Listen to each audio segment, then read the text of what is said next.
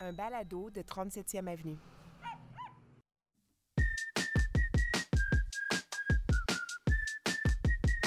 Le dimanche 3 juillet 2022.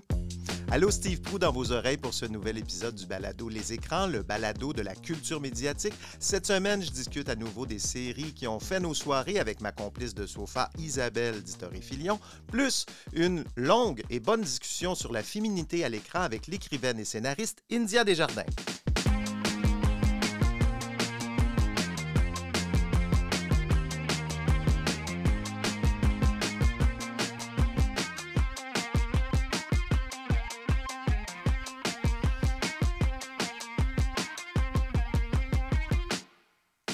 Bon dimanche, chérie. Allô?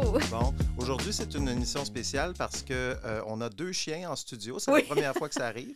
Alors, si vous entendez des sons étranges euh, de... Ben, c'est nos chiens. Ben, c'est nos chiens qui Oui. sont là dans, dans le petit studio. Sinon, cette semaine, on parle de, de sujets beaucoup à saveur féministe. On va parler de mormonisme, on va parler de polygamie, on va parler de la place des femmes à l'écran.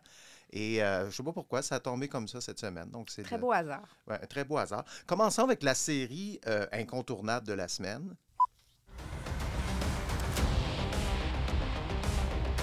Let's do it.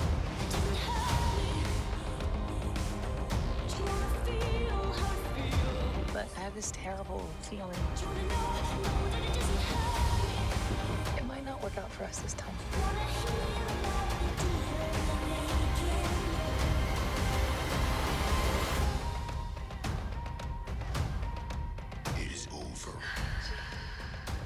Just want you to watch.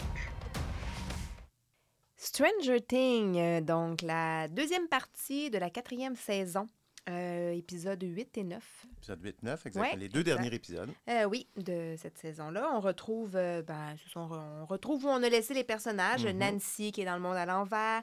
Jim et Joyce sont en Russie puis tentent de se sauver. Euh, Onze a fini par comprendre son passé, donc on est, à- on est un peu là. Chose étonnante, on découvre enfin la vérité sur le rôle, le docteur, le papa. Papa, euh, Le incarné par Matthew Modine. Ouais, et ça, c'est bien. Donc voilà. On veut révéler, au- évidemment, On on, veut peut pas- ben révéler non, aucun rien punch, on ne veut pas là, faire de divulgacheur ici. Je vais quand même mentionner que euh, cette, en fait, la, la- la façon de diffuser la- cette série-là, la saison 4, est euh, rond un peu avec les habitudes de Netflix. C'est-à-dire que Netflix hein, a inventé le visionnage en rafale, le Mhm. binge-watching. Et euh, on sait que dans les derniers mois, ça n'a pas été si facile que ça, euh, Netflix, niveau euh, économique. Euh, donc, euh, on a l'impression qu'ils sont en train d'essayer de nouveaux modèles pour garder les, les abonnés, surtout avec une série comme ça, comme Ben, euh, c'est une série qui fonctionne énormément. fonctionne énormément. Donc, vo- voici ce qu'ils ont fait. Ils ont pris sept premiers, premiers épisodes, Mhm. ensuite une pause de six semaines Ouais. et les deux derniers épisodes. Qu'est-ce que ça fait en fait? Ça fait que les gens qui s'abonnent et se désabonnent parce qu'ils aiment une série, ben là, ils vont peut-être rester abonnés pendant deux ou trois mois juste pour regarder euh, Stranger Things. Et finalement, oublier l'abonnement qu'ils ont après. Ah, Ouais, je pense quoi? que c'est. ben, en fait, c'est parce que le, le problème avec. euh, Je lisais un article cette semaine là-dessus. Le problème avec Netflix et son. Parce que c'est Netflix qui a inventé ce Mhm. concept-là là, de binge-watching en sortant tous les épisodes d'une série. Euh, sauf que les autres concurrents qui sont apparus, Apple TV, Disney, Amazon, eux, sont dans un modèle beaucoup plus traditionnel de Ouais, un fait. épisode par Ou semaine deux, hein, avec Amazon, c'est souvent deux. pour accrocher les Ouais, gens, exact. deux épisodes. Donc, on, on sent qu'on est dans une espèce de d'époque où est-ce qu'on... On... C'est un banc d'essai. On essaie d'inventer un peu la façon de- de- d'exploiter une série euh, sur ces plateformes-là. Il y a quelques semaines, on a vu Planète préhistorique. Euh, tu te souviens? Oui, C'était... euh, ben ça, c'est une série documentaire de Apple TV. Donc, c'est un épisode par soir. Oui, c'est ça. C'était un Ouais. événement télévisuel Mhm. pendant cinq soirs. Donc, ça, c'est une autre idée qui est apparue. D'ailleurs, j'ai quelques petits chiffres sur euh, les séries qui sont offertes comme ça en visionnage en Ben, rafale. Dis-nous donc ça. Ben, je vais te dire ça. C'est des chiffres qui viennent de Parrot Data. En 2020, 35 des 50 plus importantes euh, nouvelles séries étaient offertes en visionnage en rafale. Mhm. 2021, 14 seulement. Oh, Puis cette année, en 2022, on est à 15 euh, jusqu'à présent dans l'année. Donc, on sent qu'il y a une sorte de, de déclin du binge-watching euh, qu'on aimait autrefois et qui a fait naître un peu le, le- le succès de, de Netflix. J'ai hâte de voir qu'est-ce que ça va donner dans l'avenir. Est-ce que tu aimes ça, toi, deux derniers épisodes comme ça, après le, le- début de la série qu'on a vu euh, au mois de... Écoute, ben, moi, j'étais un peu moins dedans hier. Ouais, ok. Ouais. Ben, ben, écoute, ça, c'est moi. Puis en même temps, on l'expliquera tantôt aussi pourquoi j'étais moins dedans. Euh, on pourra en parler, là, mais voilà, fait que c'est ça, j'étais un petit peu moins dedans. J'avais le goût d'écouter autre chose, en fait. Tu étais moins dedans parce qu'on on- on voulait écouter cette Euh, série. oui, exactement. I wonder how something so horrific could have come to pass. Donc ça, c'est notre découverte de la semaine. Oui, euh, Sur ordre de Dieu, Under the Banner of Heaven, une série distribuée sur Disney+. basée sur un livre de John Krakauer qui avait aussi écrit Into the Wild qu'on a fait en film euh, Exactement. euh, il y a bon, Plusieurs quelques- années. Plusieurs années. Oui.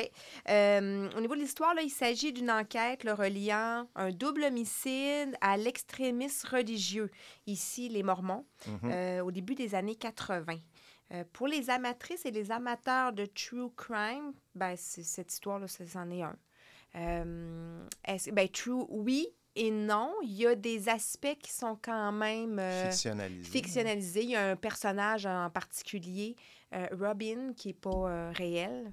Il y a des lieux, mais sinon, en général, l'ensemble, c'est vraiment une histoire vraie. là, Inspiré d'une Ouais. histoire vraie. Puis, bon, do- donc, on est sur la planète Mormon. Euh, cette religion-là, que c'est ce que j'ai trouvé spécial dans la série parce qu'on savait pas trop à quoi s'attendre quand on a commencé cette série-là. Puis au début, on était un petit peu déroutés. On, on- en fait, on connaissait pas du, on connaissait rien sur les Mormons, puis on savait Ben, pas trop. Ben, moi, un peu, j'étais quand même déjà allée lire là-dessus euh, il y a une couple d'années sur cette religion-là parce que la- euh, les religions m'intéressent beaucoup. Hmm. Je ne suis pas croyante, mais ça m'intéresse de voir les gens qui, qui embarquent là-dedans beaucoup. Et euh, voilà, ça, ça m'avait quand même euh, plu. Ben, plu. dans la mesure- J'étais être captivé. captivée par ça, exactement. Ici, on s'entend qu'on parle, oui, des Mormons, mais on parle d'une branche branche du mormonisme, en fait, qui est un peu plus euh, traditionnelle. plus fondamentaliste, plus Ouais. extrême. Oh, oui, plus extrémisme, en Ouais. fait, vraiment, là, euh, qui s'appelle euh, les FLDS. C'est l'Église fondamentaliste de Jésus-Christ des saints des derniers jours. C'est un peu long. Pour ceux qui disent FLDS dans la Exactement. série. Euh, c'est une série qui met en vedette Andrew Garfield, euh, acteur que j'adore beaucoup. Moi, je trouve Oui. que c'est le Tom Hanks de sa génération, je pense. Ce, ce jeune acteur, Andrew Garfield. Dans tout ce que j'ai vu de C'est lui, plate pour le fils de Tom Hanks. c'est en tout plate cas. pour le fils. C'est ça. qui, lui, écoute, moins c'est bon. On Mais- en parlera une autre On en fois. parlera une autre fois. Mais, mais Andrew Garfield, honnêtement, Ah, est dans, dans tout ce que j'ai vu de lui, Mhm. j'ai toujours trouvé bon. Ouais. Il y a Sam Worthington qui joue là-dedans, qu'on avait vu dans Avatar. un Mhm, oui, tout à fait. Euh, il y a Rory Culkin, le frère de Macaulay Oui, Culkin. qui est très bon, hein? Oui, qui a est une- plus de carrière que Oui. son frère euh, désormais. Oui, Donc, euh, et qu'on avait vu euh, ce, ce Ro- Rory Culkin dans une autre série de sectes euh, qui était Waco. qui en- était excellent aussi. série Ça, en J'avais 2018. beaucoup, beaucoup, beaucoup aimé. Euh, moi, j'ai adoré. Mais là, il faut dire aussi, on ne l'a pas dit, là, mais comme producteur délégué, on retrouve Ron Howard quand même, puis Mhm. Jason Bateman. C'est quand même pas rien. Tout du bon monde, ça. Tout du bon monde. Euh, c'est excellent. Moi, personnellement, j'adore ça. J'ai trouvé ça extraordinaire. Comme c'est, ben, on l'a pas fini, là. Mhm. Euh, les images sont magnifiques. Le jeu des acteurs est aussi à souligner. Les femmes, particulièrement les femmes qui sont euh, dans la secte, ben dans, euh, oui, on peut appeler ça une secte, en fait, Oui. sont fabuleuses, je trouve. Tu sais, on en parlait, il y en Mhm. a une en particulier, son jeu, là, est Ah ouais. comme... Oui, oui, c'est- c'est c'est fou. Alors ça, c'est vraiment à suivre, selon moi. Absolument. Et cette série-là nous a emmenés à...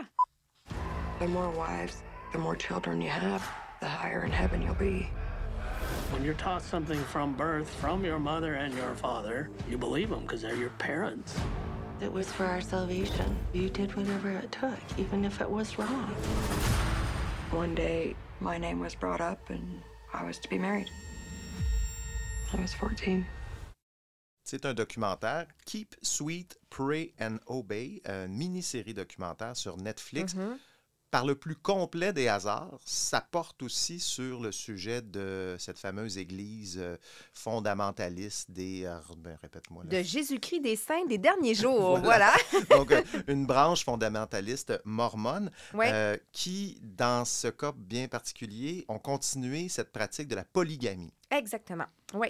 Euh, c'est une, euh, un mouvement qui est dirigé par Warren. Warren. Warren je suis pas très bonne en anglais. Vous allez euh, apprendre Ouais. ça euh, tranquillement au cours des semaines. Warren. Jeff, qui prône la polygamie d'ailleurs. Et là, dans le premier épisode, on entend peu parler de lui. On parle plutôt de son père, qui Mhm. était comme le patriarche là, de, cette, de cet organisme. Weird.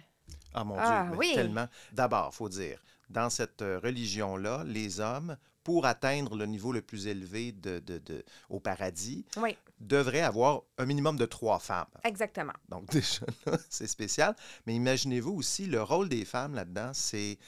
euh, dans, dans le documentaire, on nous le dit, les femmes sont un peu comme du bétail. Ouais, c'est ça. C'est vraiment, euh, ils disent comme ça, un père, euh, quand sa fille est rendue en âge de se marier, il peut la donner au prophète. Ouais. Et le prophète décide de ce qu'il va faire avec. Oui, puis là, il donne, c'est quoi? Il, il serre la main deux fois, je crois, pour dire oui, je me marie. Écoute, c'est complètement ridicule. complètement débile. Donc Ouais. là, on voit dans ce documentaire-là une jeune fille de 19 ans Mhm.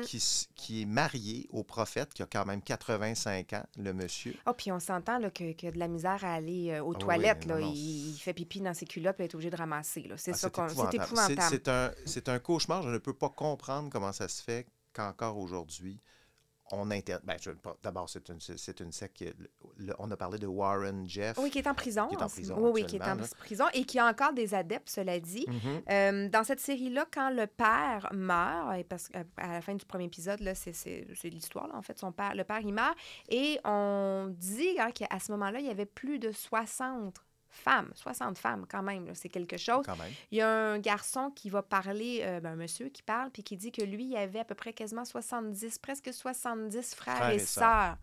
Et on s'entend que le- les seules personnes qui voyaient ces gens-là, c'est vraiment la famille. Donc, c'est ces enfants-là. C'est clairement une secte et c'est frustrant, autant que c'est fascinant de regarder ce documentaire-là, de constater qu'en 2000 quelques, il y avait encore des gens qui étaient dans ce genre là, de, de mouvement-là. On s'entend que début 2000, il y avait 10 000 adeptes Encore? encore des FLDS dans le monde, euh, beaucoup aux États-Unis naturellement. Euh, c'est aussi frustrant de constater du rôle de la femme dans ces mouvements-là. Ils ont des règles à respecter qui sont très strictes. Warren Jeff, lui, a mis des règles comme les femmes n'avaient pas le droit de se couper les cheveux. Il devait s'habiller avec des robes d'époque. Il a même fait un, euh, des cours. Donc, un- au lieu que les femmes aillent étudier à l'extérieur, il étudiait là comment devenir une bonne femme. Donc, ça, c'était les cours qu'il devait suivre, euh, qu'elle devait suivre. Donc, c'est... euh, écoute, c'est... Ben, imaginez ça, là. Tu sais, un bonhomme de 85 ans, tu as 20 femmes à t'écouter parler pendant des heures, à tous les Ouais. soirs, à faire des sermons. C'est un univers complètement fou. Puis bon, alors, on a comme un doublé cette semaine, euh, la série sur Ordre de Dieu, ce documentaire-là sur Netflix. Écoutez Ouais. ça ensemble, vous allez bien comprendre euh, euh, cet univers-là de- des Mormons qui est quand même assez secret, qu'on connaît assez peu au Québec. Prochain extrait. Je peux pas m'empêcher d'y penser. Oui, moi non plus. On devrait faire notre propre podcast. Alors on va y descendre et on va chercher des indices. Vous voulez venir Est-ce que je veux m'introduire dans l'appartement d'un mort et fouiller dans ses affaires? J'ai rien de mieux à faire. La seule chose qui compte, si nous avons raison, c'est qu'il y a un tueur en liberté dans notre immeuble. Oh, vous êtes une très bonne réplique. Mal interprétée, mais excellente. Très bon. C'est euh, Only Murders in the Building, saison 2. C'est sur Disney+. Mhm. Petite série extraordinaire, mais On avait beaucoup aimé la saison 1. beaucoup qu'on avait regardé l'année dernière. Là, on l'écoute, on a écouté un épisode pour pouvoir vous en parler. On va pas nécessairement continuer parce que bon, c'est sûr que nous on est pris Non, on dans... a d'autres, on a beaucoup, de, On on a beaucoup de plats sur le feu en ce moment. Oui, oui, puis The Boys, d'ailleurs, qu'on veut absolument terminer, Oui, oui, qui oui. prend pas mal de place. Là. Euh, par contre, bon, revenons à la série Only Murders in the Building. Il- C'est quand même un retour de deux comédiens fétiches des années 80-90, Ouais. donc Steve Martin et Martin Short, euh, que toi, t'aimais peu dans ces années-là, il me Euh, semble. moi, Martin Short, effectivement, c'est un acteur comique des années 80 que, bon, j'ai pas. euh, moi, j'étais un gros fan de Steve Martin. Mais je trouve qu'avec l'âge, euh, c'est comme un, un bon vin, Martin Short. Il devient de mieux en mieux. On l'avait vu il y a quelque temps euh, dans la série La Matinale, où Exact, il faisait une ouais. espèce de, de l'ami de, de Steve Carroll dans cette série-là, avec euh, la masculinité toxique Ah assumée à fond. Ouais. Euh, il a vra- vraiment un bon rôle dans cette série-là. Et dans, ici, dans Only Murders in the Building, il joue un- une sorte de metteur en scène de Broadway un peu raté, qui a toujours Mhm. fait des projets, des bids. Et puis là, ben, il se sert de ce, de ce podcast, parce que dans le fond, nos trois protagonistes vont faire un balado de true crime Oui. euh, sur les meurtres, on- seulement les meurtres dans leur building. Mhm. Et euh, lui, donc, il va réaliser ça, puis il est bien, bien engagé. Ce puis on a Steve Martin qui fait, dans le fond, c'est un ancien comédien, un ancien acteur d'une série policière. Donc, il, il a l'impression de de tout connaître. Colombo des pauvres. Oui, c'est ça. Puis il y a vraiment, il, tu sais, il a toujours l'impression qu'il connaît, genre, Mhm. euh, la réplique parfaite, puis Mhm. tout ça, puis ça fonctionne. J'ai déjà pas. fait ça dans ma série. Oui, ça devrait être comme ça que ça se passe, mais non, c'est pas comme Il y a ça. Selena Gomez qui, Oui. qui arrive un peu à- contre une autre génération complètement, Mhm. euh, qui, elle, joue une locataire dans ce building-là, qui, qui a un passé un peu euh, spécial. On ne sait pas trop d'où Un passé sort. un peu trouble, c'est une artiste aussi. C'est le fun de voir ce mélange-là. Oui. Euh, J'aime ça, de voir euh, ces deux hommes-là qui ont énormément d'expérience avec Selena Gomez qui amène une genre de fraîcheur. Fait que c'est vraiment, c'est chouette comme série. Bon, quand on va avoir fini nos séries qui nous prennent la tête, euh, on va peut-être On va terminer, continuer ça, terminer c'est- celle-là. Oui. Ben, merci, chérie. Merci à toi. Alors, euh, qu'est-ce qu'on regarde cette semaine? Est-ce qu'on a des choses sur le feu? Ben, s- assurément, on finit The Boys. Il Mhm. faut en parler Ouais. parce qu'écoute, c'est c'est Je pense extraordinaire. qu'on va faire un spécial la semaine prochaine là, pour euh, parler Écoute, de cette série. Deux heures où on ne parle que de Boys. Ouais. on finit Stranger Things. Bon, il reste un épisode pour nous. Euh, moi, c'est sûr que j'aimerais vraiment finir le documentaire là, sur les Mormons Absolument. pour moi. Oui, oui. C'est sais, ça va probablement être ça. Merci, chérie. À la semaine prochaine. À la semaine prochaine.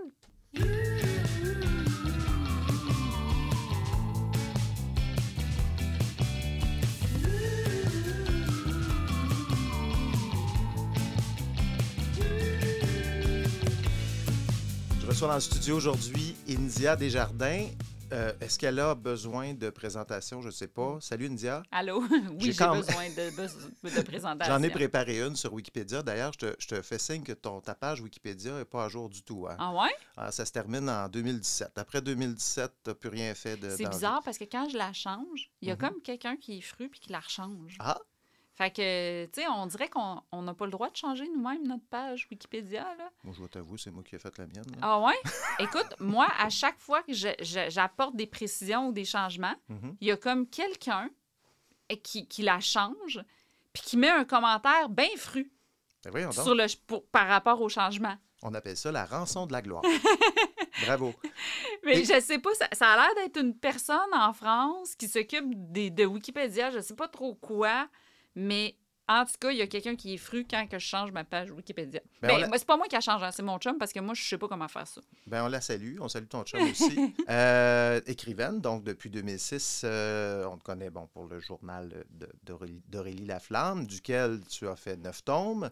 Ben, Euh, moi, je dis tout le temps 8 plus un bonus. Parce que ma série, je, la- considère qu'elle a 8 tomes. Puis après ça, j'ai sorti un bonus parce que des petites filles me l'ont demandé. Puis je pouvais pas réciter. Deux films Oui. qui sont tirés de cet univers, cinq adaptations en BD aussi. Tu es quand même choyé là, d'avoir pu, de ton vivant, voir ton univers sur tellement de plateformes. Moi, j'ai- je connais un homme et son péché qui a, qui a fait la même chose, là, mais à part ça, euh, ça n'existe pas. là. C'est- le fun. Je- Les BD, en fait, c'est fait par la France euh, parce que, tu sais, eux, tu sais, c'est une façon d'adapter les livres qui ont du succès, tu sais, de- font des, des choses comme ça. Moi, j'ai pas participé à la scénarisation des BD. Euh, en tout cas, je sais que tu me dis un compliment, puis là, moi, je change de sujet, mais... euh, Fais juste prendre le compliment, oui, oui, puis on passe à la suis- prochaine question. Je suis... Je, je suis contente, je suis chanceuse, je suis reconnaissante. Tu sais, moi, quand je me suis la- lancée là-dedans, là, il n'y avait rien qui m'annonçait Non. si tout ça. Je l'ai fait parce que, justement, j'étais jeune, j'avais pas de... Je me suis lancée dans le vide, quand même avec un filet, parce que j'ai pas arrêté de j'ai pas arrêté ma day job, là. Mhm. mais euh, je me trouve vraiment chanceuse et reconnaissante. récemment, tu as, versé un peu plus dans le dans l'essai, dans le documentaire. Ton dernier livre, mais euh. La journaliste en moi est ressortie. Est, est ressortie. Euh, Mr. Big ou la glorification des amours toxiques. C'est ton dernier essai qui est paru cet automne, je pense. Qui est paru l'année passée au printemps. L'année passée au printemps, OK.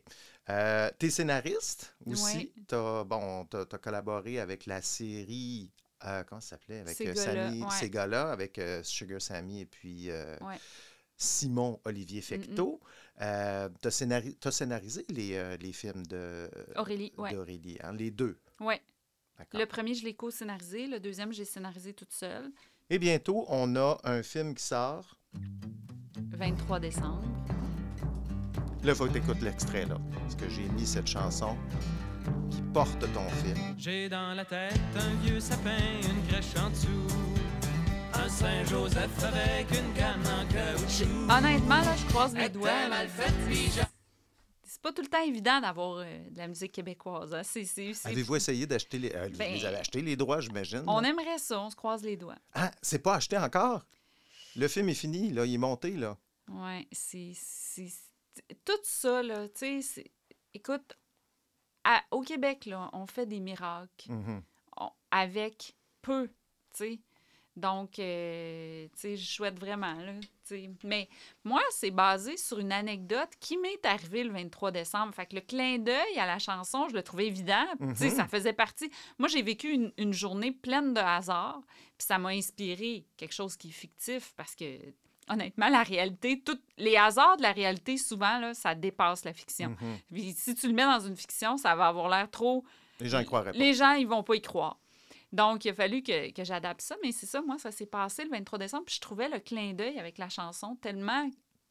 Tellement de belles chansons de Noël, en ben plus, oui, c'est ça. purement québécoise. Myriam Bouchard, qui réalise ce film. Oui, est extraordinaire. On a une super belle collaboration ensemble. Vraiment, c'est...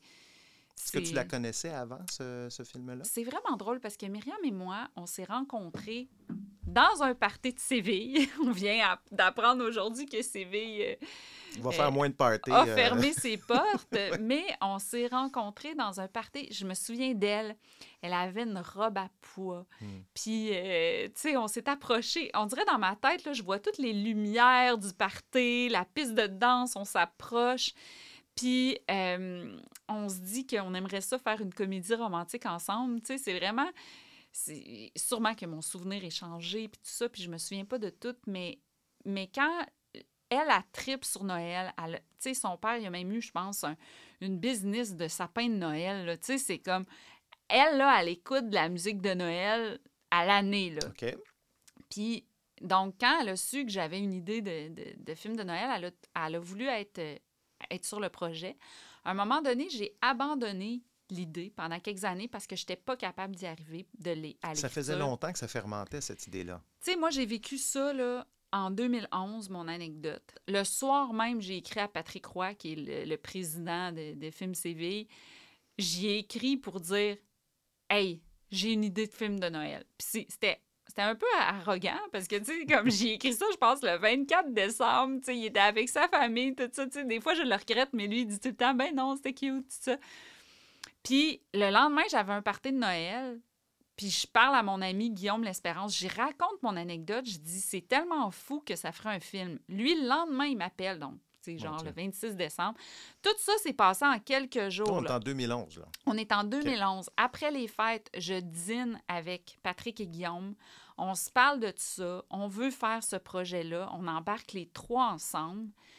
Et là, pendant des années, j'ai essayé de l'écrire. Puis je te jure, là, des fois, j'étais devant mon ordinateur puis je pleurais parce que je me sentais pas capable. Tu sais, je me suis donné un gros défi. C'est un film choral avec plusieurs personnages.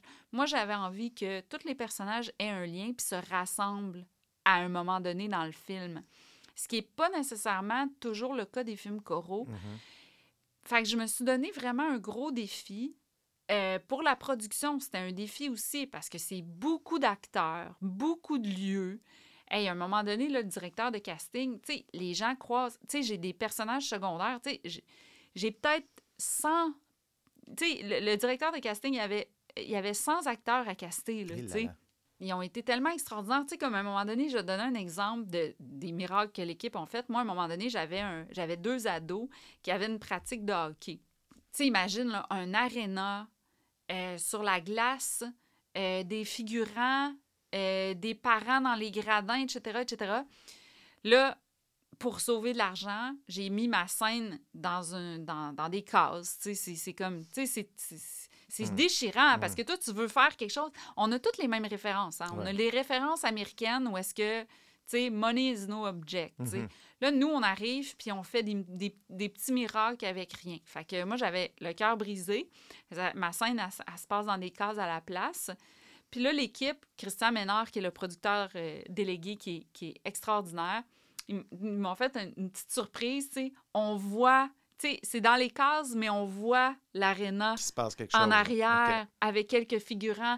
Tu sais, on voit la glace. Ça, là, c'est des petites affaires comme ça qui se passent que on se rend pas compte à quel point les équipes là, qui travaillent sur des productions québécoises font des miracles. Tu disais que tu avais de la difficulté. C'est quoi le syndrome de l'imposteur? C'est euh, compliqué à écrire? C'est Tu- tu- compliqué tu, à tu te sens écrire. incompétente ou c'est quoi, Ouais. le- quoi le problème? OK. Euh, C'est, c'est- tu sais, c'est des fois, là, t'es- t'essayes d'écrire, puis là, tu dis l'histoire sort pas. euh, Tu sais, t'essayes de, de créer des liens euh, entre les personnages, puis que ce soit crédible. Moi, je me basais sur une, une anecdote, comme je te dis, qui est complètement non crédible.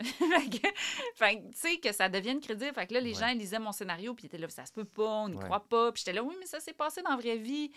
Fait que, tu sais, c'était de. Tu sais, puis ça se passe en une journée. Fait que ça, c'est difficile aussi parce que les enjeux sont un peu moins, moins grands quand ça se passe en une journée. Mettons, comme Love Actually, ça se passe sur quelques semaines. Donc, il peut y avoir. Tu peux vraiment pousser ton histoire, mais quand ça se passe sur une journée, il faut que ce soit des petits enjeux qui se règlent dans la journée. Fait qu'il y avait beaucoup de, de ça. Après ça, bon, j'ai abandonné quelques années. Là, un moment donné, je l'ai repris. Puis là, ça a été toute l'aventure de déposer dans les institutions, de, de vivre les refus, tout ça. Donc, euh, donc Ça a pris euh, toutes ces années-là. C'est ça qui a fait que ça a pris En lisant la description du film, euh, bon, d'abord, il faut dire euh, Myriam Bouchard à la réalisation, Oui. Virginie Fortin qui a un rôle principal dans ce film-là. Oui, ben c'est pas mal tous des rôles principaux parce que c'est plusieurs trames qui éventuellement vont se. Est-ce qu'il y a quelqu'un qui joue ton alter ego là-dedans, qui est comme c'est une anecdote personnelle? Ben, tu sais, c'est sûr que euh, Elsa- euh, voyons, euh, Virginie, elle joue Elsa, qui est une autrice jeunesse. Ah ouais, c'est ouais. Mais honnêtement, tu sais, euh, euh, Virginie puis moi, on s'est parlé, puis j'ai dit, tu sais, moi, ce que j'ai écrit, oui, le clin d'œil de l'autrice jeunesse, mais c'est tellement pas moi, Mhm. le personnage. Mais, puis elle, elle se reconnaissait dans le personnage, puis elle disait, mais je veux pas jouer moi non plus. Fait que, tu sais, elle s'est trouvé une façon d'avoir une distance avec le personnage. Fait que, tu sais, ça reste de la création, tout ça, tu sais. OK. En lisant la description puis en lisant un peu sur le film, j'ai l'impression que tu as le goût de faire le Love Actually du Québec. Est-ce que c'est. Est-ce que. c'est ambitieux, là, quand même. Ah ouais, mais c'est c'est un film de Noël qu'on va réécouter chaque année. Il n'y en a pas beaucoup de films québécois. Il y a le film de.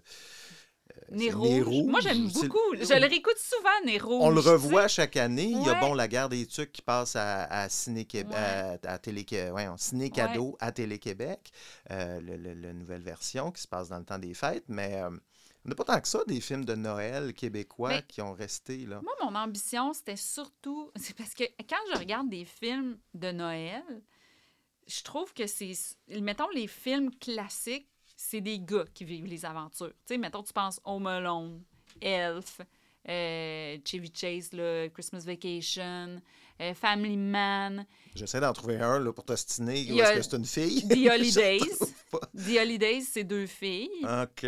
Mais tu sais, c'est pas mal le seul. Si tu veux des filles, il faut que tu ailles dans les films Hallmark, ou que là, c'est des filles, c'est tout le temps un peu la même chose. C'est une fille ambitieuse qui doit éventuellement découvrir pendant le film qu'elle serait beaucoup plus heureuse à vivre dans un village à faire des biscuits pour un veuf qui a deux enfants. Je ne sais pas de quel film tu parles, mais cette histoire-là, je l'ai déjà vue. Oui, hein? Bon. Oui. Fait que moi, j'avais envie de faire. Moi, je fais souvent des histoires pour réparer des affaires qui me fâchent. tu sais. OK. Puis j'avais surtout l'ambition de faire un film de Noël avec des personnages féminins forts qui sont pas obligés de quitter leur emploi juste à cause que c'est Noël. fait que c'est ça, c'était surtout mon ambition. Après, là, ce qui devient un classique, ce qui devient pas un classique, on sait jamais. Tu sais, moi, quand je déposais Aurélie là, aux, institutions, là, je me faisais répondre euh, mais pourquoi on financerait un film sur une adolescente qui a rien de spécial? Je dis justement, parce que ça représente tous les adolescents, tu sais, elle a rien de spécial.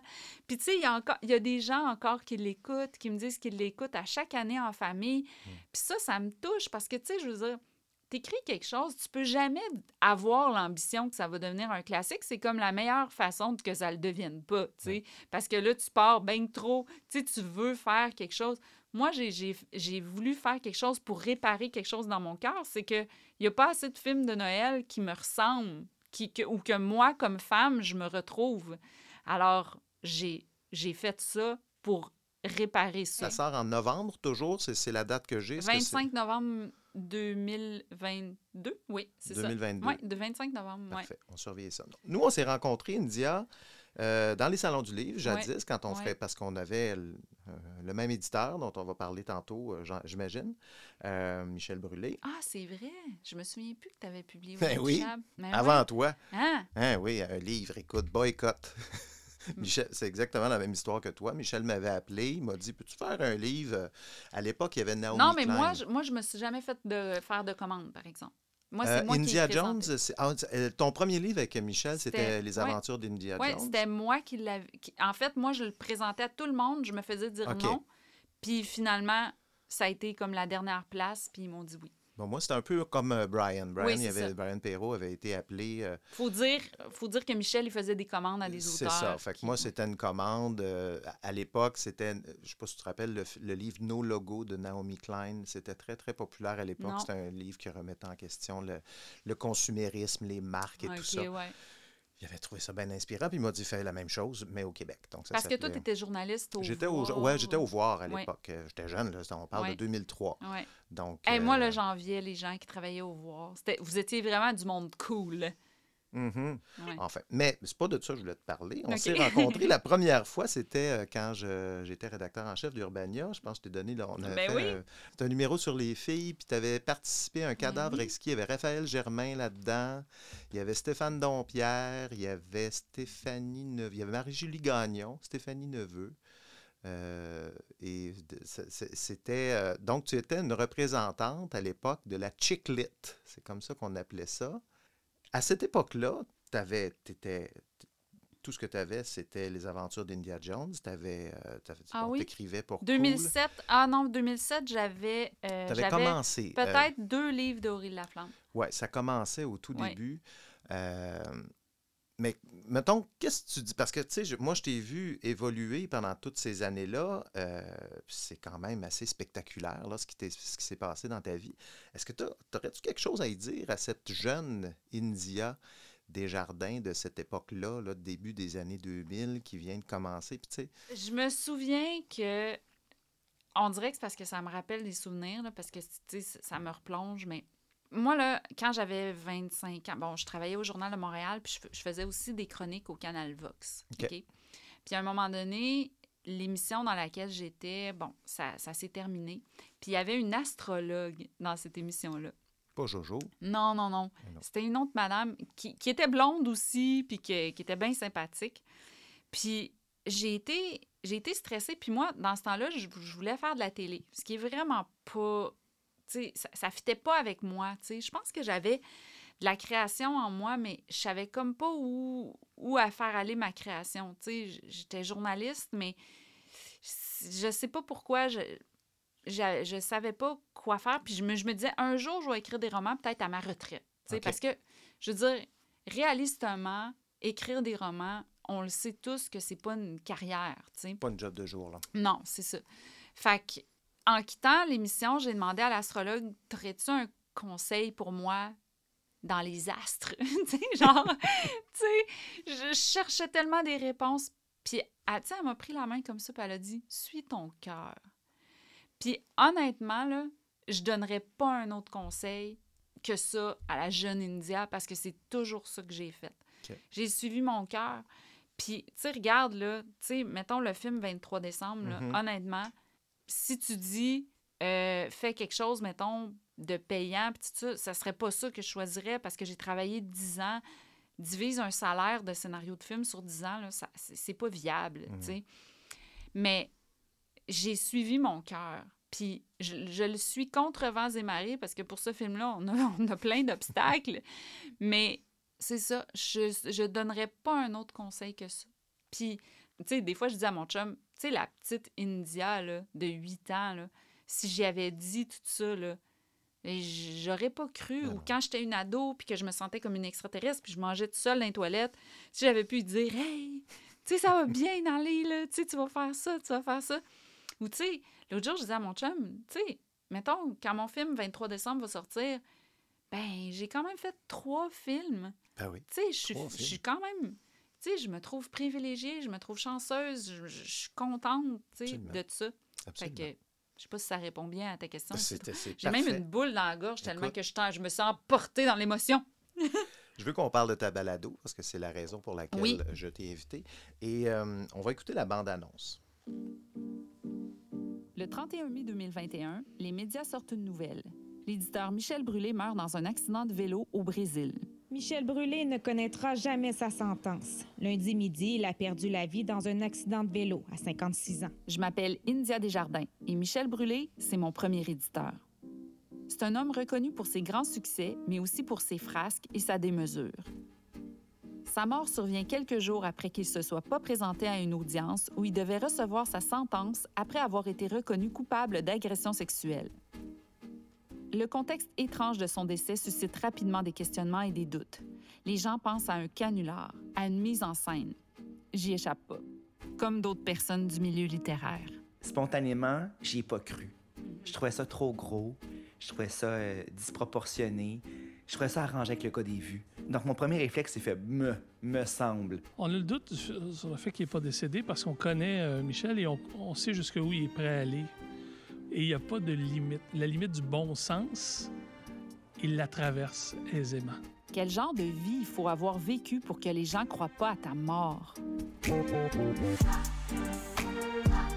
Dans le balado Tombé, je tente de décortiquer les aspects humains et sociaux de cette histoire-là qui touchent notre rapport au pouvoir, les milieux de travail toxiques, le mouvement MeToo, la manipulation et la santé mentale.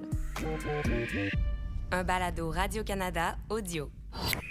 Cette phrase que tu dis, moi, je résume tout. Quel, genre de vie faut-il avoir vécu pour qu'on ne croit pas à ta mort?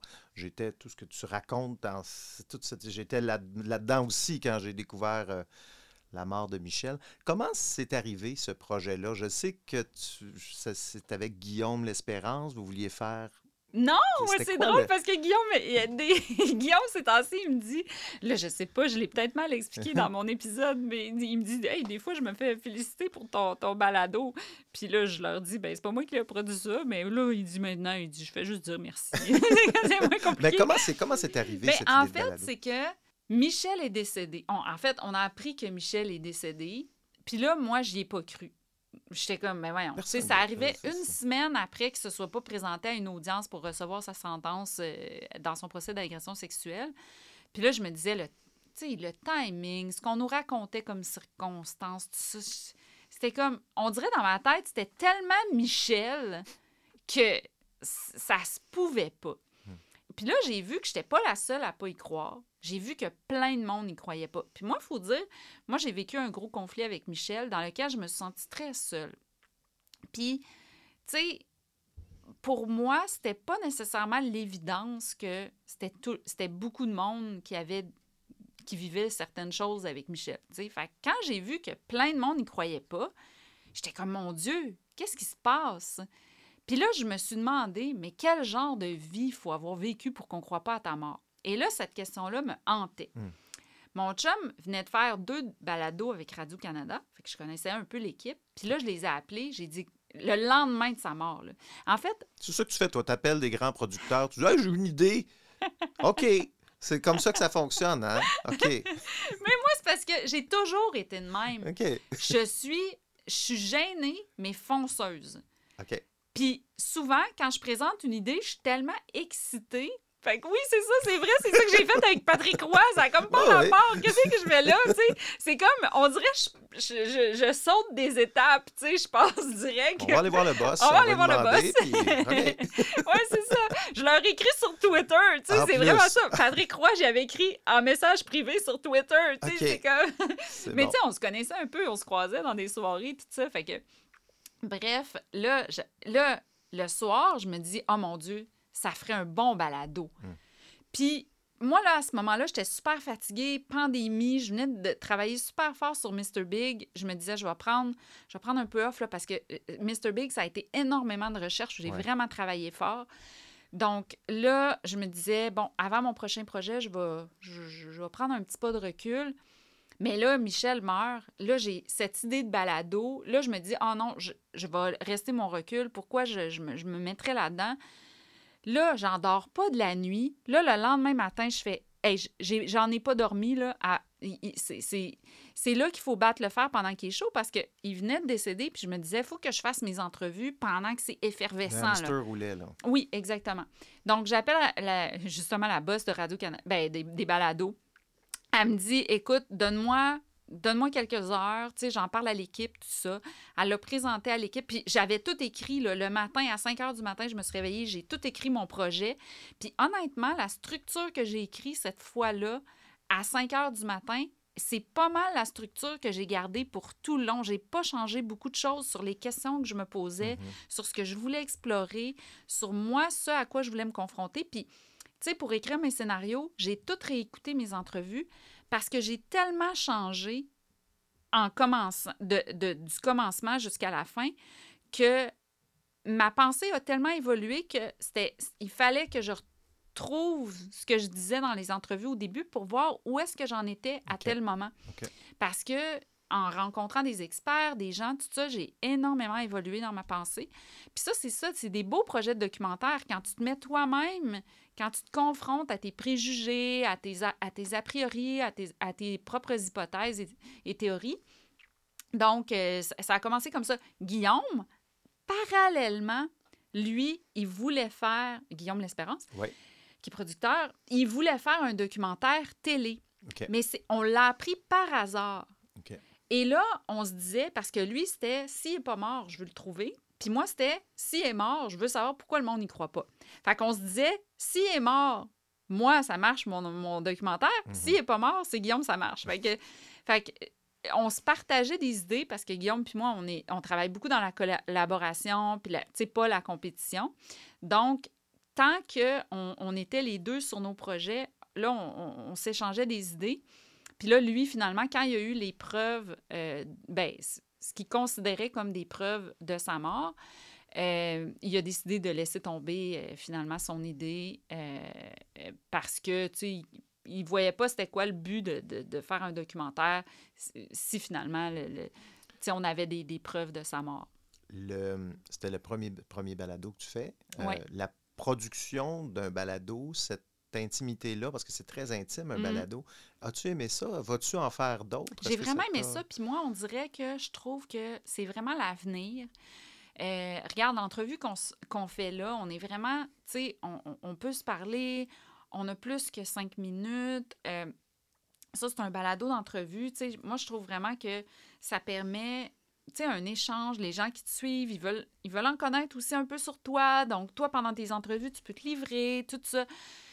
Puis pour le documentaire, moi, je préfère les documentaires en balado qu'à la télé parce que tu peux faire ça en faisant ta vaisselle, en pliant ton linge, en allant prendre une marche. Tu sais, ma mère, elle a découvert le balado avec nos balados à Olivier puis moi, puis maintenant, elle est accro, là.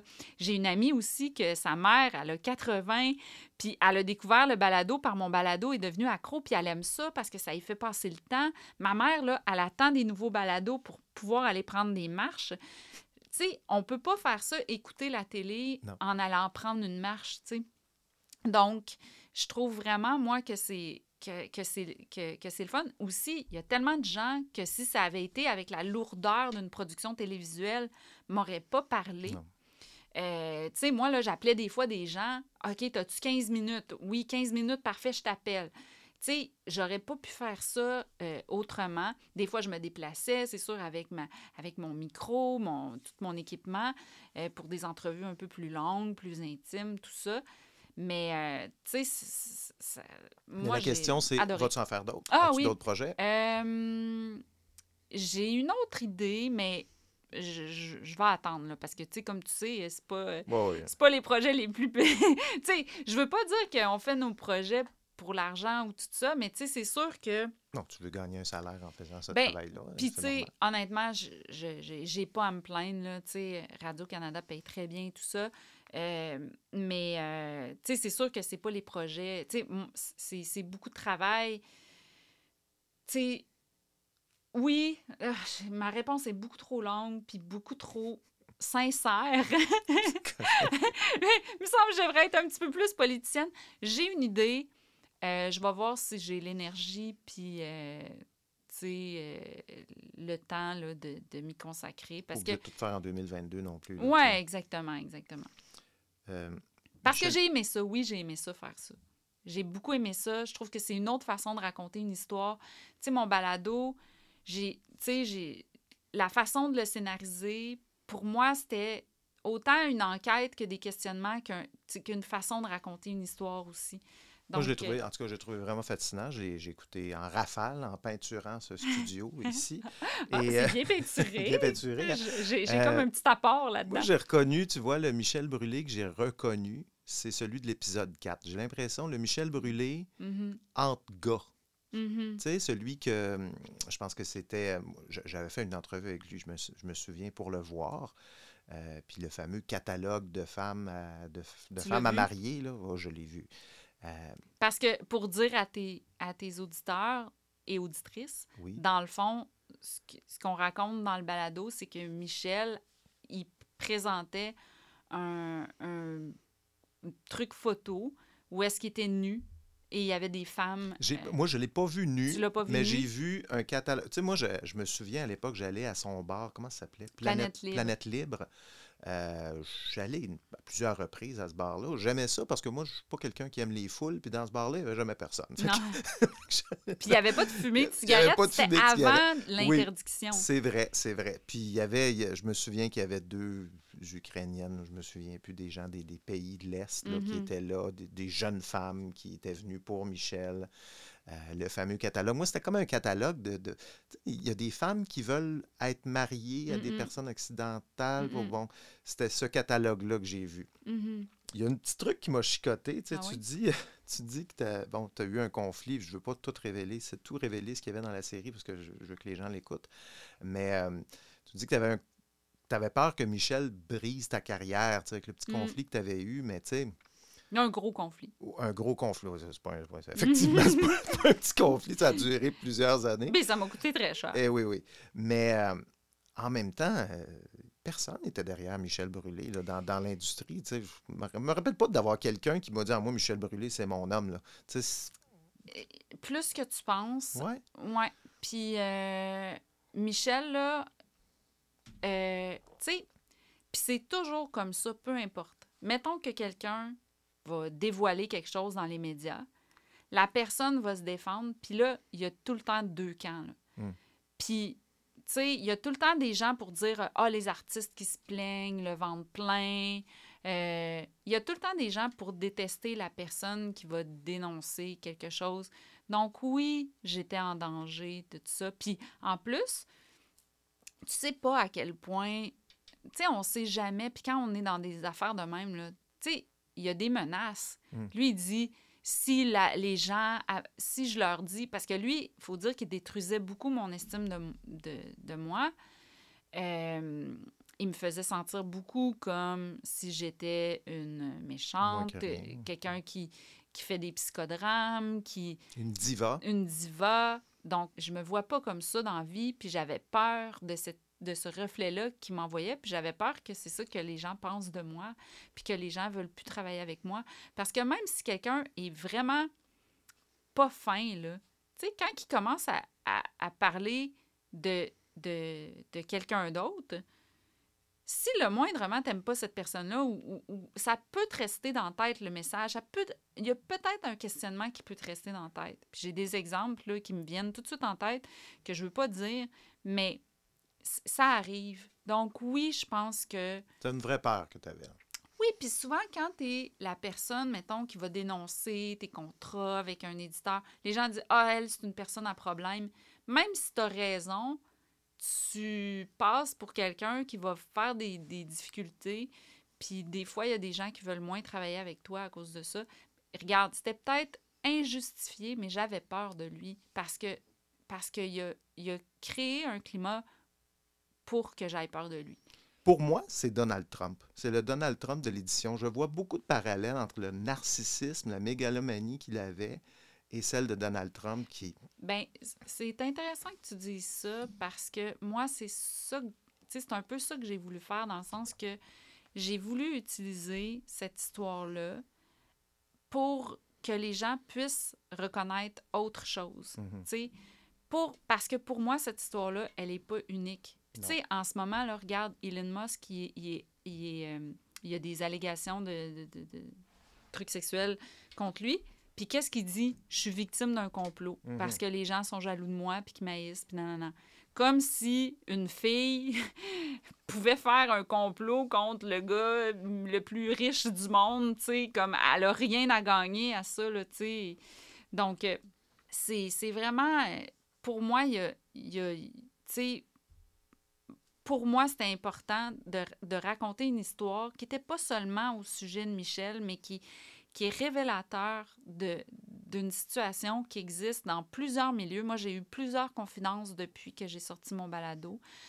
Euh, donc, c'était important pour moi. Puis que le fait que tu t'associes quelqu'un, tu sais, moi, j'en ai plein d'autres exemples. Puis des fois, là, je, je- je- suis capable de nommer un épisode. Je dis, ah, voilà, ça, c'est le blues du businessman. Ah, voilà, loup noir, loup blanc. Tu sais, je je suis capable de nommer mes épisodes parce que je voulais faire une autopsie de situation. Je voulais décortiquer une situation qui n'était pas unique. Je voulais la rendre universelle. Puis si tu me dis que tu as été capable de, de- de faire des associations, ben moi, je suis Mhm. contente de ça.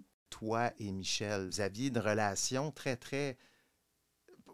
Pas, de codépendance, là, mais tu sais, en même temps, lui, tu y amenais euh, son pain et son beurre, Mm. et toi, vice-versa aussi, parce que c'est lui qui t'a fait naître aussi en tant qu'écrivaine. Tu sais, il y en a des éditeurs qui m'ont dit on n'aurait jamais pu te donner ce que Michel t'a donné. Mhm. Fait que moi, je vais toujours associer mon succès à, à lui puis ses idées de marketing qui étaient des bonnes idées. Mhm. Puis ce que je voulais faire dans mon balado, c'était justement de montrer que pourquoi on s'associe à quelqu'un comme ça? Euh, on- premièrement, on ne sait pas que la personne, on ne sait pas tout ce qui se cache derrière une personne. On ne sait pas quand on s'associe avec quelqu'un. On s'associe avec quelqu'un parce qu'elle a des bonnes idées, Mhm. parce que, elle, tu sais, elle a de l'enthousiasme, puis tout ça. Puis après ça, tu découvres des mauvais côtés. Mais tu peux... C'est rare que tu vas t'associer à quelqu'un parce que tu vois plein de mauvais côtés. C'est parce que Non. tu vois les bons côtés, Ouais. Puis moi, ben Michel, ben il y en avait des bons côtés, puis c'est on- inconfortable à entendre. Puis ça a été même inconfortable pour moi de me l'avouer. Mhm. Ça m'a pris un processus. Parce qu'au début, même, quand il y a des gens qui me disaient qu'ils ne voulaient pas me donner d'entrevue parce qu'ils avaient peur de le trahir, honnêtement, ça me faisait mal. J'avais vraiment de la peine que les gens me disent ça. Puis finalement, c'est en cours de processus que moi, j'ai pu réconcilier tout ça ensemble, puis que j'ai pu comprendre pourquoi des gens étaient encore là, puis que j'ai pu aussi penser à, à avoir de la délicatesse envers sa famille, puis tout ça, Mhm. puis tu sais, pour, pour euh, parler de ça avec des nuances. OK. Toi, tu fais la paix avec... euh, après après Ouais. cette, cette histoire-là, toute cette balado-là, ça t'a pris quoi, un an à faire ça? Oui, ça m'a pris un an, puis c'était du temps plein, là. Ouais. Mais oui, j'ai j'ai fait la paix, puis on dirait que je suis plus capable de réconcilier les beaux puis les moins bons, beaux côtés, puis de les faire coexister. Hmm. Puis je pense que le- faire l'épisode Loup noir, Loup blanc, ça a un peu changé ma vie, dans le sens que je me suis rendu compte... Explique-nous, parce que ça fait deux fois que tu en Ouais. parles, loup noir, loup blanc. Qu'est-ce que tu veux dire par là? Mich- euh, Brian Perrault, il raconte une légende qui, ra- qui dit qu'on a deux loups en nous. Mhm. Le loup blanc, le loup noir. Le loup blanc, c'est le loup que tu nourris avec de la compassion, de la gentillesse, de la générosité. Puis le loup noir, c'est un loup que tu nourris avec de la méchanceté, de la colère, de la haine, de la manipulation. Puis le, les deux loups se, se battent constamment ensemble. Puis le loup qui gagne, c'est le loup que tu décides de nourrir. Puis moi, des fois, maintenant, là, je, je sens quand mon loup noir monte. Puis là, je fais Ouh, ça réveille mon loup noir, ça. Faut que je me calme, faut que j'essaye de, de pallier à ça. Quelle avec belle métaphore. Hein? C'est, C'est une super belle métaphore. Puis, sais, c'est dans le fond, c'est dans toutes les histoires épiques. Le Star Wars, c'est le côté lumineux, le côté sombre. C'est Harry Potter, le côté lumineux, le côté sombre. On a tout ça en dedans de nous. Puis c'est la- c'est une bataille épique, tu sais, qui a été mise dans des contes fantastiques, mais tu sais, qui, qui finalement existe depuis le début des temps. Puis moi, je me suis rendu compte que, tu sais, des fois, à un moment donné, puis ça ça m'a marqué, je, je relisais toute ma correspondance avec Michel, puis je, je me voyais souffrir dans cette correspondance-là, tu sais.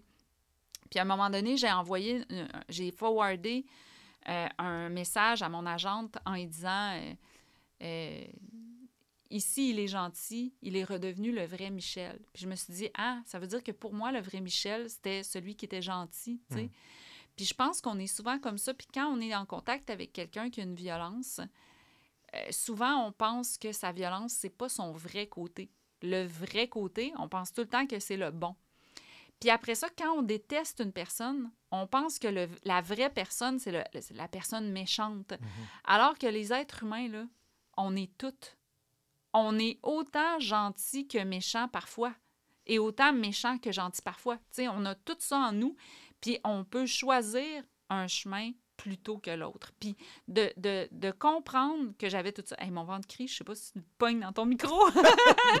C'est un bon studio, mais pas, pas à ce point-là. Mais, euh, tu sais, c'est ça. Fait que de, de, de- d'essayer de voir que les, les êtres humains sont multifacettes, moi, ça, ça m'a apporté beaucoup. Marie-Ève Coton, qui est, qui est docteur Marie-Ève Coton, qui est une psychiatre, tu sais, elle m'en parle de ça, tu sais, Mm. de, notre, de notre impression que souvent la méchanceté ou la violence, ça vient d'une maladie mentale. Puis elle dit quelque chose de vraiment beau là-dessus, tu sais, que- puis elle donne des chiffres, puis tu sais, moi, ça m'a fait réaliser que moi aussi, des fois, quand les gens sont violents, j'associe ça à une maladie mentale. Puis, euh, ben, un trouble de santé mentale plutôt. Puis, je pense que c'est intéressant de, de, de redéfinir un peu nos conceptions, de revoir un peu nos conceptions de l'être humain. Puis moi, en tout cas, je, à travers ce balado-là, j'ai, beaucoup, beaucoup bougé par rapport à mes perceptions et mes préjugés. Fait que euh, je voulais juste terminer là, sur euh, ce que, ce que docteur Coton disait par rapport à la, la violence. J'aimerais qu'on passe au fameux questionnaire. questionnaire de. Oui. Le questionnaire de Proust.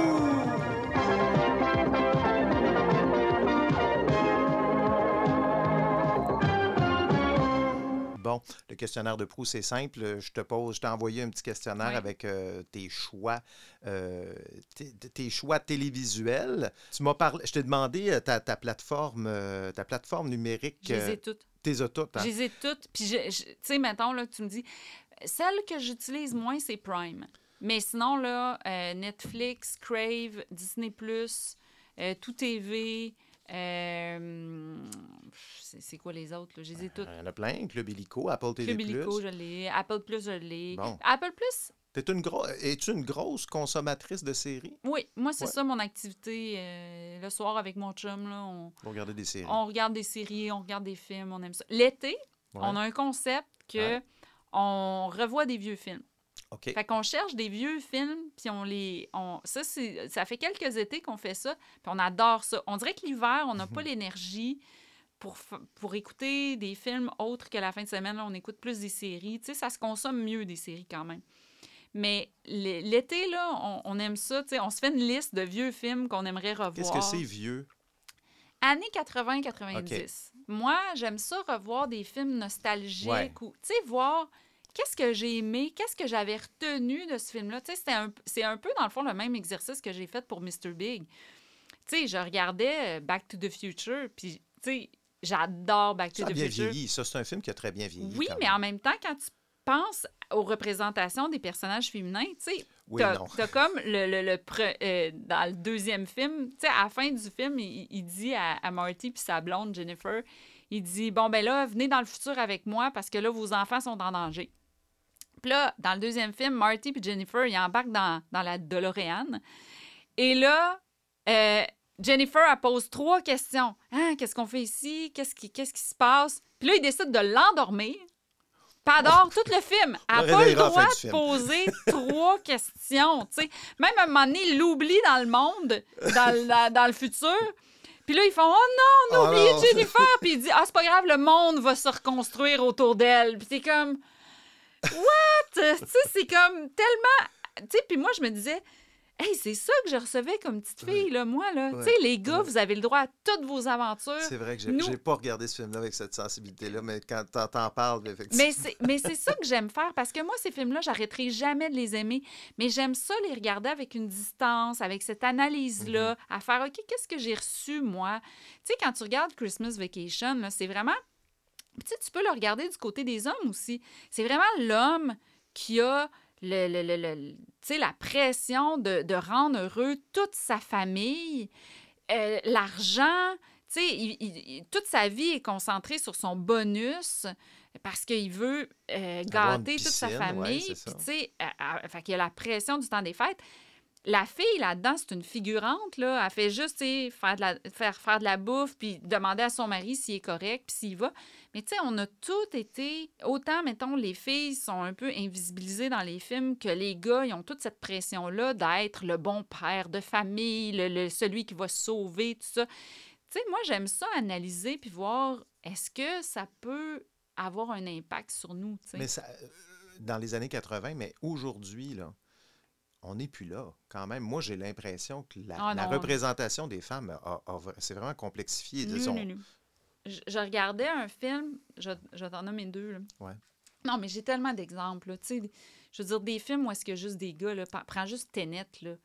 Je veux dire, il y a une fille dans le film, elle se fait battre, elle se fait tirer une balle, puis elle aide le monde, elle aide les gars à, sauver le, le- le monde, pas parce qu'elle veut sauver le monde, parce qu'elle veut sauver son enfant. Tu sais, je veux dire, pour moi, cet exemple-là représente tout. Ouais, mais on peut prendre Ghostbusters, nouvelle génération, c'est que Oui. des femmes. Oui, oui. Ils sont tous différentes. tu Il y a des- Ça, quand on nomme la norme, t'as tout le temps quelqu'un pour nous nommer l'exception d'une gang de filles qui ont essayé tu Non, mais de, je de faire de récemment, il y avait. euh, je- dans les- Moi, ce que je remarque récemment, on vient de regarder une série qui s'appelle Le Serpent de l'Essex. Euh, c'est tenu par une femme, euh, Claire Danes. Il y a un changement. Euh, C'est bon, j'ai le goût de. Non, Oui, c'est très bon, Il y en a plein, bon. mais c'est pas. Honnêtement, c'est pas la norme. Il y a, il y a un mouvement où on essaie de faire une meilleure représentation, mais si tu regardes encore, là, tu sais, comme le- le- la majorité des films, puis des films qui pognent aussi, ben je veux dire, c'est une, ma- une majorité de personnages euh, masculins. Puis oui, des fois, il y a une il y a quelque chose qui sort, puis là, il y a des, il y a plus de personnages féminins, ou, il y a justement, on refait un Ghostbuster, mais avec des filles. On ou va faire ça. Hulk, hein? She-Hulk? Ouais. As-tu vu? Ouais. la bande-annonce? Ouais. j'ai vu ça, j'ai fait. Mais qu'est-ce. Mais où est-ce qu'on s'en va?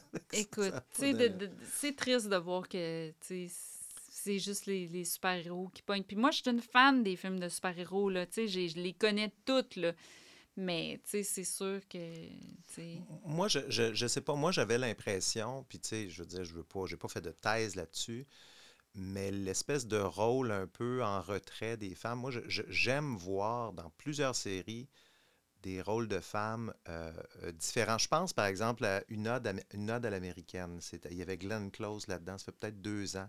C'était sur Netflix, où elle jouait un rôle magnifique. Le film euh, Une histoire de mariage avec Marriage Story, avec Adam Driver et puis Scarlett Johansson. As-tu vu ça sur Netflix? Oui. C'est deux, deux parents qui se divorcent. Quand même, le jeu d'acteur là-dedans, puis les relations hommes-femmes, c'est, j'ai jamais, jamais vu ça à l'écran, moi, à ce, à ce point, là, aussi bon. Là. Mais tu sais, euh, bon, tu sais, je veux dire, il y a des chiffres qui existent qui, qui démontrent que on n'est pas à- on est on n'a pas atteint l'égalité là, dans Non, les non. films, tu sais comme c'est le fun qu'il y ait de plus en plus de beaux personnages féminins. Puis, tu sais, je veux dire, il y en a tout le temps eu. là. Tu- on pourrait te donner des exemples des Mhm. années 80, des années 90. Il y en a tout le temps eu. Tu sais, euh, je pense entre autres au film She Devil, qui était un film super féministe dans les années 80. Puis l'autrice de ce film-là, elle a dit, tu sais, elle dit, moi, j'ai voulu faire ce film-là pour justement montrer des femmes fortes. Puis, tu sais, c'est des femmes fortes dans un contexte de vie où les femmes n'avaient pas le droit de travailler puis s'occuper encore de la famille puis tout ça. Donc, euh, tu sais, on a chaque époque a sa femme, sa représentation de c'est quoi une femme forte. par rapport à une société qui est inégale, tu sais, où est-ce que quand même que c'est, l'homme qui, qui, qui, qui, a, qui a- qui a plus de pouvoir. Donc, il y a des chiffres qui existent. Gina Davis, elle a une, une euh, fondation où est-ce qu'à chaque année, elle compile, c'est quoi, mettons, la représentation des femmes, Ah puis elle oui? s'en va rencontrer les studios, puis elle, elle- elle essaye de faire changer la- les choses, ce qui, ce qui est vraiment euh, extraordinaire de sa part. Puis elle a fait deux documentaires là-dessus aussi qui sont euh, qu'on peut retrouver sur Netflix. Donc, tu sais, je pense qu'il y a encore du chemin à faire dans comment les femmes sont représentées. Puis, tu sais, des fois, on dit Ah, ben, il y, a- il y a une femme, elle est super forte dans, le- dans le truc. Puis là, il y en a juste une où, finalement, c'est fait avec, euh, tu sais, comme mettons dans Justice League, il y a Wonder Woman. Mais Wonder Woman est super sexualisée, contrairement à Moi, dans son film à elle. Je te ou- dirais que c'est pas tellement. euh, Oui, des femmes fortes. euh, Il y en a, il y en a toujours eu, il y en a des bons. Mais c'est plus, je dirais, la, complexité du personnage. Je trouve dans les films, mettons dans des années 80, souvent les personnages féminins étaient unidimensionnels. Tu as parlé de, de, de Sapin à des boules, effectivement. La mère a fait de la popote. Puis c'est tout. tu sais. Puis la plupart des films de, de cette époque-là. La plupart des films, de ces- les femmes étaient le faire-valoir du personnage Oui. euh, principal. Tu sais, on pense à Rocky et Adriane. Un autre exemple, euh, Adriane, euh, c'est assez euh, simple à résumer son, son- son personnage. Mais je trouve qu'avec les années, et moi, je sens qu'il y a quand même un mouvement oui, qui est en train de changer. Je pense à Nomadland, quand même un personnage complexe là, qui est là. Puis c'est une féminité qu'on n'avait jamais vue non plus à l'écran. Mais ça, c'est tant mieux. Puis, tu sais, je veux dire, on peut, on, encore là, on peut pointer les, les bonnes affaires, mais je pense que moi, je pense qu'il y a encore beaucoup de choses à faire. Puis, encore beaucoup de choses à faire pour présenter la vision féminine aussi, le Mhm. female gaze, contrairement au male gaze, qui est comme plus le regard masculin sur les femmes. Mhm. Tu sais, donc, le point de vue féminin sur les choses, il y a encore beaucoup de place à ça. Mais tu vois, comme mettons Disney, là. Ouais. Disney s'adapte au bout à toutes ces demandes-là. Puis tu le vois dans les films de Disney qui sortent en ce moment. Donc, de faire des personnages moins princesses, moins qui veulent moins un prince, puis tout ça. De faire des, des personnages féminins qui se battent. Euh, avant, il y a toute une étude que j'avais lue pendant que je faisais Mr. Big où tu voyais que les femmes, mettons dans les films, souvent, ils n'ont pas la, la- la- la même arme qu'un homme. Donc, ils vont se battre avec euh, leur Un sacoche fouet. ou euh, tu sais, euh, un chandelier ou une Mhm. poêle à frire ou des affaires de même. Mais tu sais, tu vois, je regardais un film d'action avec Angelina Jolie euh, qui est sorti récemment. Je me souviens plus du nom, mais elle joue une. Euh, une euh, voyons comment ça s'appelle, quelqu'un qui surveille les forêts, là, un ranger. Là, Oui, oui. Bon. euh, Quelqu'un qui surveille Oui, les forêts. Quelqu'un qui surveille les forêts. Et puis, Une garde forestière. une garde Voilà. forestière. Et, et là, tu te dis, ah, c'est le fun, un personnage, euh, tu sais, un film d'action avec un personnage féminin. Mhm. Bon. Fait que là, Angelina Jolie, elle- un moment donné, il faut qu'elle combatte des méchants, OK? Mais là, elle change. Tu vois un gros plan, OK, de elle qui est en brassière à dentelle. Je vais te dire un secret sur les femmes. C'est impossible, OK, que tu habites dans une maison dans le bois, OK, en plein milieu de la forêt, OK? Puis qu'il n'y a même pas de toilette dans ta maison parce que c'est une maison sur pilotis en hauteur pour que tu puisses regarder, Ouais, là, ouais. observer la forêt, là. C'est impossible que tu vas aller te mettre une brassière en dentelle. Non. Blanche, OK? C'est impossible. Parce que ça va t'irriter les mamelons, OK? Je vais te le dire, là. On est entre nous ici, là. Bon, bon, bon. Ça ne peut pas, OK, exister. Puis là, elle, tout le long du film, elle court avec ses grands cheveux longs dans un feu de forêt. Ça, je vais te dire un autre secret sur les femmes. Il y a un moment donné où que la fille, elle va s'y attacher les cheveux puis qu'elle va s'y mettre en dessous de sa casquette parce que elle va avoir peur que ses cheveux pognent dans le feu ou qu'elle va avoir trop chaud puis elle va avoir besoin de, de bien voir parce qu'à un moment donné, quand tu as les cheveux longs, là, ça t'arrive dans la face puis tout ça. Fait qu'elle va s'y attacher les cheveux. Puis aussi, jamais, alors que ses ennemis masculins, ils ont tout un fusil, jamais elle n'a un fusil. Ah non. Elle a une hache, elle a un, un bâton de bois. Puis il y, a- il y a des études, là, il y a une fille, euh, euh, tu sais, dans des études féministes qui qui est en train de faire euh, une étude là-dessus, là, sur les, les ceux avec quoi les. Mais tu Les tu le remarqueras. des femmes. Moi, quand elle m'a dit ça, moi, j'ai commencé à le remarquer. Fait que tu le remarqueras. Comme, à- par exemple, dans De Mommy, la fille, elle ne se bat qu'avec des chandeliers, des, euh, des affaires comme ça. C'est c'est comme. Fait tu sais, quand tu le remarques, oui, c'est sûr que tu peux présenter les beaux exemples. Puis ça, c'est toujours ça. Quand je parle de ça, c'est toujours ça. Comme dire, oui, mais il y a ce film-là. Oui, mais il y a ce film-là. Ben oui, tu peux avoir l'exemple, le contre-exemple. Le cinéma, on peut toujours. C'est tellement Mais varié. si tu regardes les chiffres Ouais. de, mettons, de, de compilés par euh, Gina Davis ou ces choses-là, si tu regardes une compilation, c'est là que tu vois c'est quoi la tendance Ouais. qui se dessine par rapport aux personnages. Puis pas juste par rapport aux personnages féminins, tu sais, il y a toute la diversité culturelle aussi, puis tout ça. Donc, tu sais, moi, je pense qu'il y a de la place pour tout le temps pour de l'amélioration, pour une vision différente des choses. C'est pour ça aussi qu'il y a des, il y a des gens issus de la diversité qui disent ben nous on aimerait ça pouvoir raconter nos, nos histoires ce que je te parle sur le female gaze c'est la même chose pour quelqu'un euh, qui est tanné de voir mettons les personnages LGBTQ+, tout le temps représentés dans les stéréotypes. Même chose pour euh, les gens qui, qui viennent de n'importe quelle div- diversité culturelle, qui sont tannés de voir les, les, les gens toujours représentés de, de la même façon. On a une soif d'être, puis alors que vous, les hommes, vous avez tellement Hey, diversité là, de personnages. Vous, les hommes, là. Vous, les hommes, vous avez tellement une diversité de personnages, c'est vrai. Oui. Des policiers, des super-héros, des, des, euh, des, des, des papas, des, des, des hommes d'action, des, vous avez une diversité dans laquelle vous reconnaître. C'est sûr que moi, en tant qu'homme blanc, effectivement, je trouve pas mal de modèles. Pas dans mal le de cinéma. modèles, tu sais.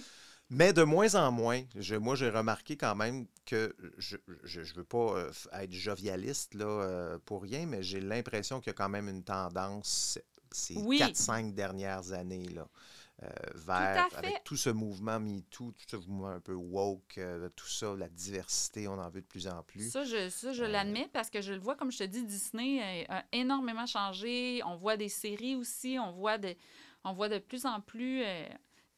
Puis c'est- bien. Puis si tu regardes aussi, pré-MeToo, Ouais. euh, il y a vraiment des, des, des agressions sexuelles dans les films. Si tu regardes, mettons, le film Wedding Singer avec Adam Sandler, écoute, Drew Barrymore, là-dedans, elle se fait taper les fesses, elle se fait toucher les seins, elle se fait dire des commentaires déplacés post-MeToo, on verrait pas ça. Mais c'est ça qui est le fun de voir que des mouvements de société comme ça amènent un changement, même dans notre cinéma. Puis qu'est-ce qu'on se fait envoyer comme spectateur quand une fille se fait de façon banale, puis c'est ça, de ça dont je parlais dans Mr. Big, mais de façon banale, se fait taper les fesses, faire des commentaires déplacés sur ses seins. Tu sais, je veux dire, moi, c'est comme s'il y a plein de gars qui se sont excusés à moi au MeToo. Puis je, je les ai pardonnés parce que je trouve que eux puis moi, on était dans la même société, puis on se faisait envoyer les mêmes codes. Quand les codes ont changé, on peut changer ensemble. Ouf, tout ça pour dire que tu regardes des vieux films avec ton chum J'en parle beaucoup, tu sais. Je t'amène sur un deuxième, un deuxième extrait. Attends un petit peu. Je t'ai demandé l'épisode de- d'une série télé qui te vient en tête, le, le Oui. meilleur épisode. Tu m'as dit ça. They know that we Joey, know that do they know that we know? No. Joey? They know you know. Oh, I knew it! They don't know that we know they know we know.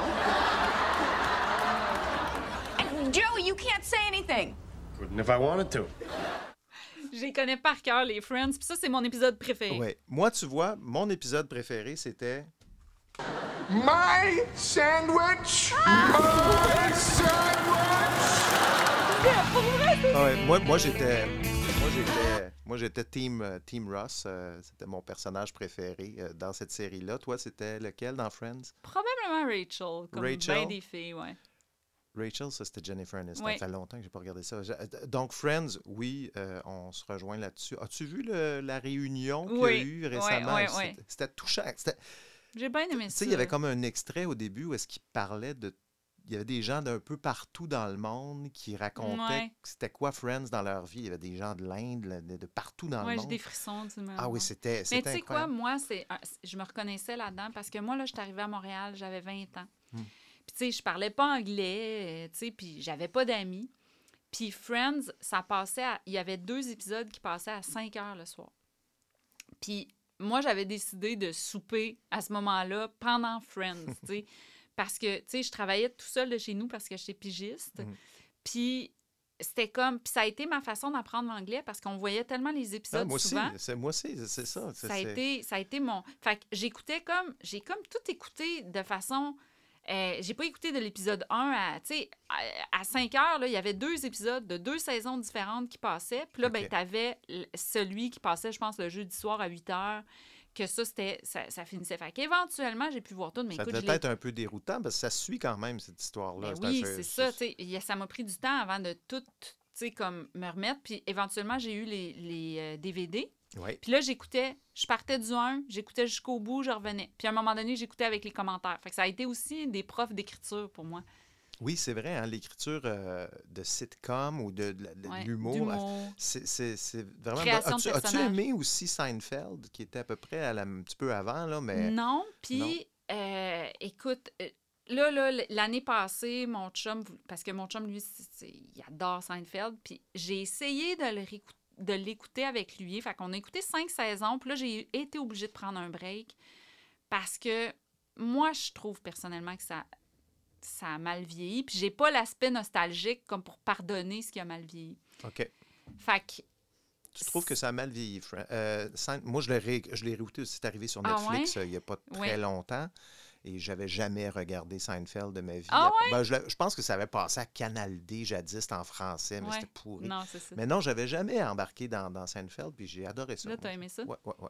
Ouais, moi, j'ai, c'est ça. Il y a des affaires, là, des, des commentaires sur les C'est sûr femmes. que c'est plus... euh. Oui, c'est très gars. C'est ça. gars. C'est, c'est- moi, c'est, c'est tough, ça, pour Oui, moi. Tu sais, des commentaires racistes aussi, que, tu sais, je- trouve Oui, ça tough. j'a- j'a- j'avoue que tu m'en parles, puis effectivement, il y a plein d'affaires qui, qui Puis, passeraient plus Il y en a aussi dans Friends, euh, mais je pense que Friends, puis je les vois, je les remarque. Je suis capable de dire, oh, ça, je trouve que ça passe plus. Tu sais, comme tout le fatso de, de Monica, tout ça, ça, je trouve que...